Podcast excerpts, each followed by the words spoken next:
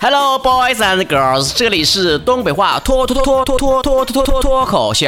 不好意思呀，昨天因为我回家太累了，到家已经太晚了，所以节目拖迟了一天更新呢。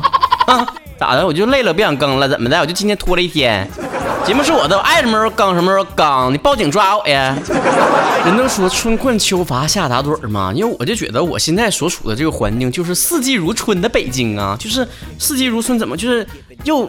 困又乏又打盹，一回家呀，啥都不想干呢，就想躺沙发上，两腿岔开，脚蹬那个墙上，搁那躺着，玩开空调。于是我思考了一下，就是未来我找女朋友，你不找什么兴趣相合的了，是吧？什么门当户对的了都不重要，重要的是究竟能不能。空调吹到一个度数上去，我特别喜欢把屋里面这空调开的特别特别低，然后就低到就都都冷了，然后再把那棉被盖上。我也不知道为啥，反正就挺爽感觉。我无比的期望秋天赶紧到来吧，快降温吧！不光光那是一个收获的季节，而且还有我们东北话脱口秀五周年的庆典呢。之前我们不是在微博上做起调查了吗？我们说过了，这一次的五周年的庆典的线下城市的选择的权利，完全百分之百给了曹子高们。所以这一次呢，直接宣布大家伙的投票结果。那得到第一名的呢，就是获得了百分之二十一点四票的这个江浙沪包邮地区。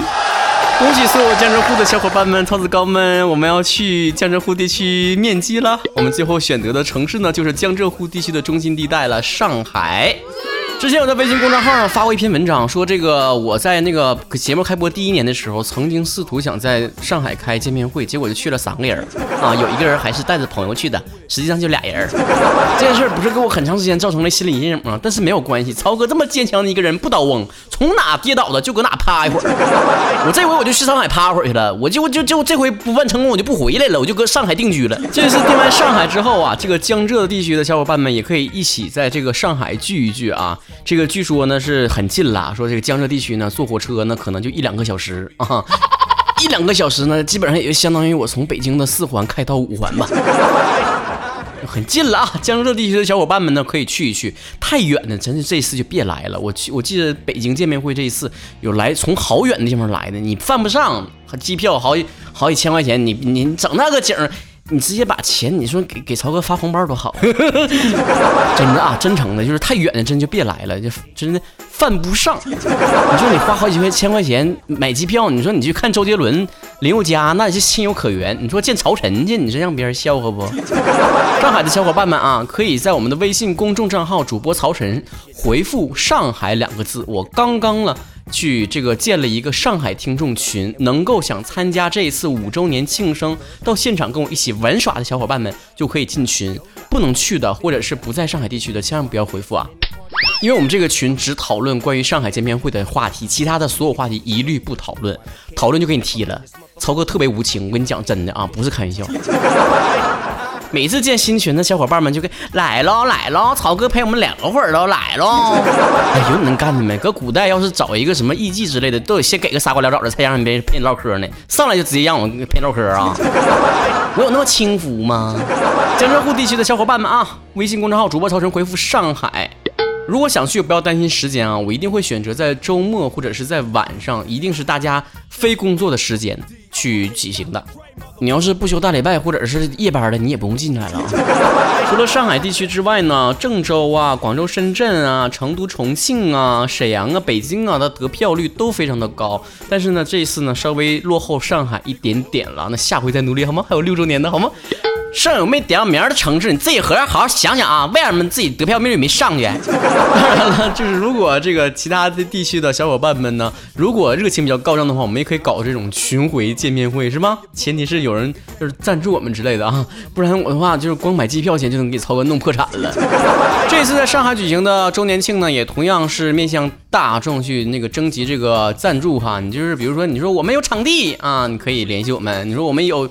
有好吃的，现场可以分给工作人员啊，也可以联系我们，或者有什么有有可以提供我们服装啊，提供什么设备啊，都可以联系我们啊。这个联系方式呢，同样是在我们微信公众号关注主播曹晨，来直接留言就可以了，讲一讲你想合作的意向。如果你直接说的我啥都没有，我就有钱，我就给你撒钱，那也行，热烈欢迎。工作室的小伙伴们的机票就看你们那个土豪的赞助了啊！同时，今年的见面会呢，还会这个曹哥也准备了好多节目，有一些什么舞蹈的节目，我现在就开始练上了啊，天天叮当回家就跳啊！所以需要一些小伙伴们跟我一起来参与表演的部分。如果你擅长主持啊、唱歌呀、跳舞啊，或者是弹吉他呀，就非常欢迎你来报名啊，就是到我们现场跟我们一起来表演节目。非常非常热烈的欢迎在上海地区的大学的校园的社团来组团参加，比如说你是舞蹈社的、街舞社的啊，都可以过来跟我们一起来，对吧？一个开场舞之类的表演，或者是说我拉一个系的同学一起来看演出，那也行。这一次的五周年周年庆呢，可能是今年呢唯一的一次线下的大型的活动了，所以希望各位江浙沪地区的小伙伴们不要错过。好，我们看来大家伙的留言。Make a chance is why we dancing in the party for show. Slip my whole waffle before she got in the back of her pocket. Silent Girl 说，曹哥，现在高考了，我一直在想，考一个好的学校究竟的作用是什么呢？能，难道真的能把我教得更好吗？能教你什么是一方面。另外很重要的一个方面，我跟你讲，人是一个非常讲求这个圈层的，你周围都混迹的什么样的人，你想一想，你要是考进了一个名校。那你四年之后毕业了，那个那个你的同学的微信群呐、校友群呐，全都是各个行业的翘楚啊，成天给你甩的都是各种高端的项目啊、人生的提升啊、精彩的阅历啊。你要是混迹在一个不怎么样的学校，那你看吧，顶多是什么微商了、拼多多了、什么饿了么红包了。顶大天儿，也就是什么帮我女儿投票吧，这样玩意儿啊。永远的橙色公主说：“曹哥，你做脱口秀这么长时间了，有没有考虑收一点什么关门弟子啊，教教大家伙儿啊？”行，来吧。但我说好了啊，只教关门，关窗户啥的我就不管了。不过我在微博曹晨后人上确实看到有人提问说怎么做脱口秀。如果你们真的对我这个怎么做脱口秀的事儿感兴趣的话，我也可以专门开一档，专门教大家伙儿做脱口秀的节目啊。或者是想曹哥教点啥，只要我会的都行，提一提意见啊，可以后台留言。咋脱单啥的别问了啊，像我我先自己先脱了，我再教你。就是一零一说，曹哥你现在抖音非常非常的火，但是也有很多争议，你觉得最大的问题是什么？我觉得最大问题就里面那些歌吧，都有点太那个，就是浮夸，你知道虚荣，不实事求是，你得接点地气啊，成天唱什么玩意儿？Gucci Gucci Prada Prada Gucci Gucci Prada，买得起吗你？你就跳那舞啊？你要入乡随俗懂吗？都得给我唱什么？李宁李宁安踏安踏李宁李宁安踏安踏，顶多加个美特斯邦威，不能再贵了啊！H T Pride 说，起个人名吧，孩子。超哥，你看看别人呢，都叫什么国国民初恋呐，国民校草啊啥的，你瞅你叫什么国民屌丝起那个节目名字？你能不能也取一个类似于“国民初恋”这种，就是听起来文艺清新的名字呢？啊，国民初恋差不多，国民初夜吧，行不？金士个说：“曹哥，你说为什么大家伙总是这种推荐呢，或者提倡让座啊，让座是美德之类的？难道我就没有不让座的权利吗？我一天也很辛苦了。哎呀，现在人啊，太爱讲自己权利怎么怎么着了。我想跟你说啥呢？”不让座确实是你的权利，但啥叫美德呀？美德就是你让步了自己的一部分权利给别人，那才叫美德呢。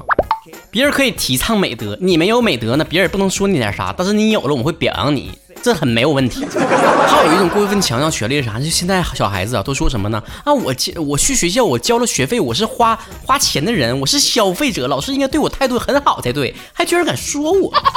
说句实在的，我小的时候不懂事儿，确实也产生过类似的想法，总觉得说，哎，老师你就是让我好好学习，不就是为了你到时候就业绩好一点吗？我考的越好，你挣的越多吗？当然，这是也有一定的原因，但绝对不是全部的原因和主要的原因。仅凭我当了一一个多月的大学辅导员来看，我就是非常的希望这个学生能过得好，能够在我的这个教导之下能够变得更好。你出去单位，你看看，你上了班之后，你看看。有几个人真像老师那么注重自己的绩效啊？你真以为老师差你那一分两分的，然后没有钱没没米下锅了？哎呀，我们小时候啊，要是我们考的不好了，老师都家长找家长说的，你看你家孩子这回考的这么烂，怎么怎么样的？那老家长都说，哎，对不起对不起，怎么怎么样？你这现在呢，完全不一样了。那要学学生考的不好了，家长去找老师，你怎么教的呢？我家孩子现在考的这么差，这年头还好教啊啊，那么老金贵都家养的。我小时候，那是谁谁不听话，一个嘴巴下去，看 还谁作妖。但我不是说提倡这种这种教育方式好啊，我只是说这个事儿。惨盆也不没怎么地嘛，对吧？毕业之后了，不还是很感谢老师吗？知道老师那是对自己好。现在呢，那老师你要是语气稍微正一点，那都同意。老师欺负我，一会儿要转学，一会儿要跳楼的，快吓死我了。嗯，还是我们那代人皮糙肉厚啊，一把屎一把尿也都被养大了。我从小也没喝啥外国进口奶粉，也没刚倔的倔的不会走道的时候就参加什么兴趣班，也这么成才，成为名震江湖的东北吴彦祖了。你打不过我吧？说了，曹哥，我真的很幸运呢。我的男朋友说，以后我养你真的是霸气，我以后也再也不用奋斗努力了。谁说女性一定要经济独立了？我要做一个小女子。你可拉倒吧！他说我养你，那就是包吃包住。你要是平时想出去逛街买个玩意儿啥的，又什么雪花膏子，什么往脸上弄整那玩意儿，什么粉末子，什么这水那水的，你拿啥买呀？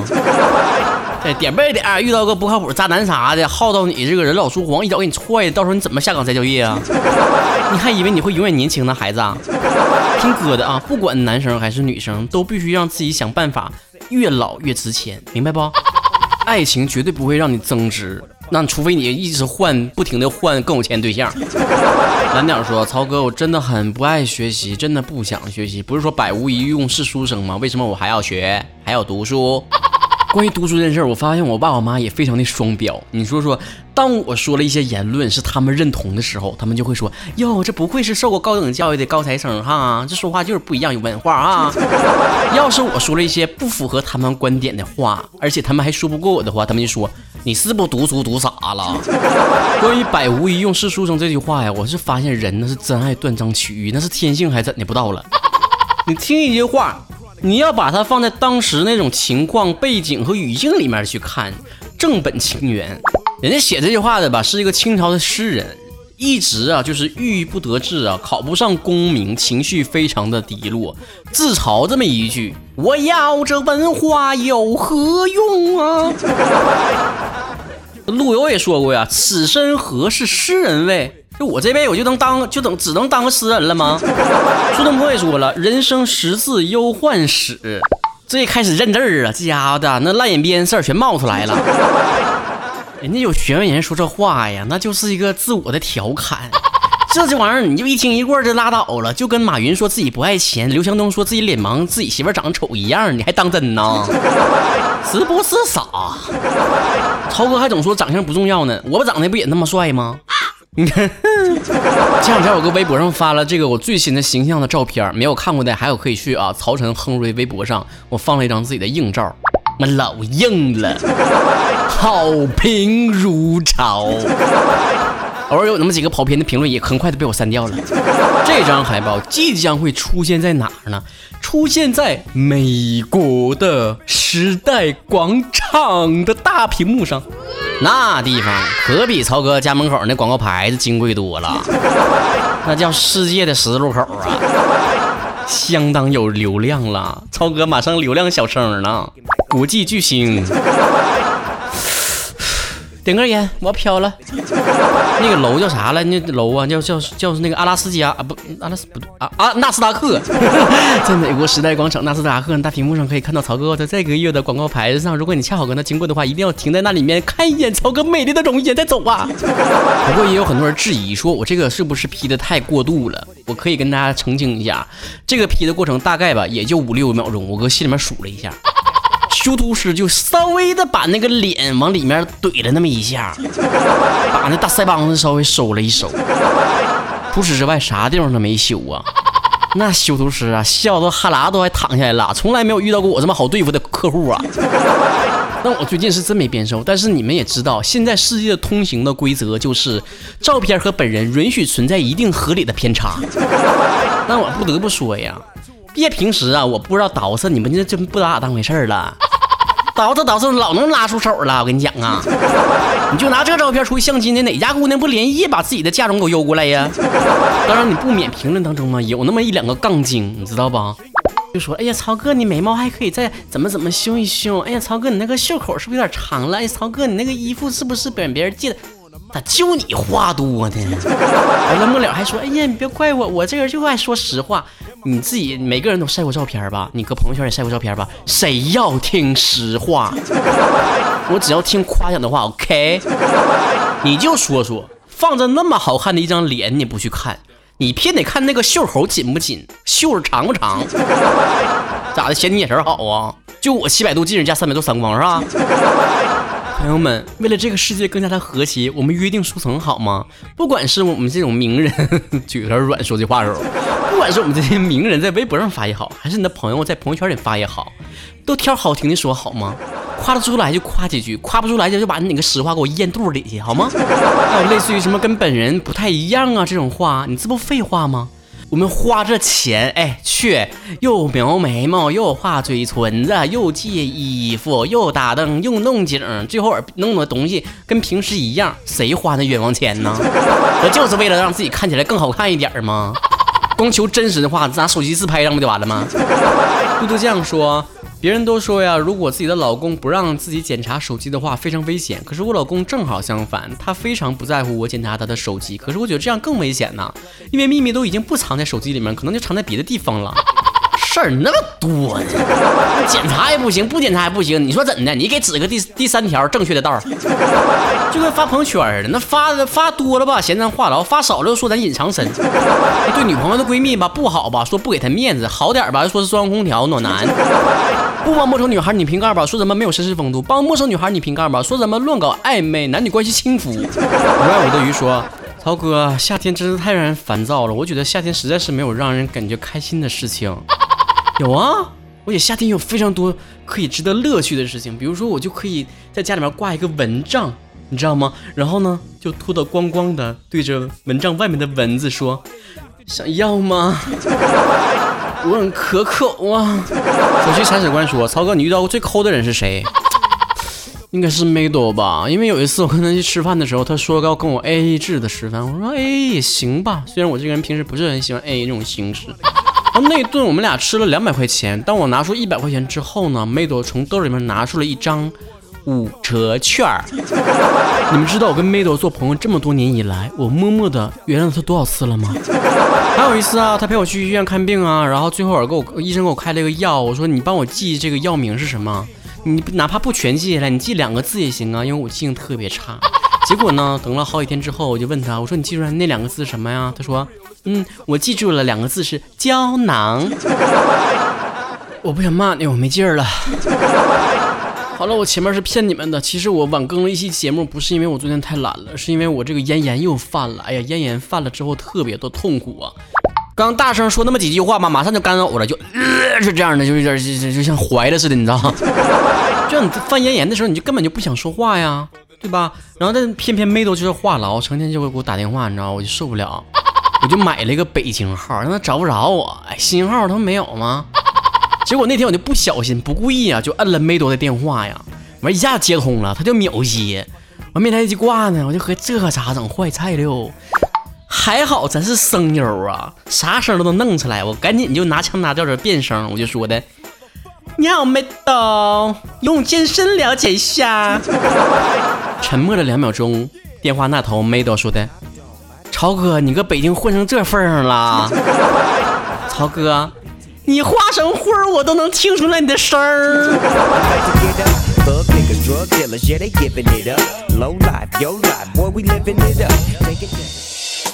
泛黄的春联还残留在墙上，依稀可见几个字：岁岁平安。在我没回去过的老家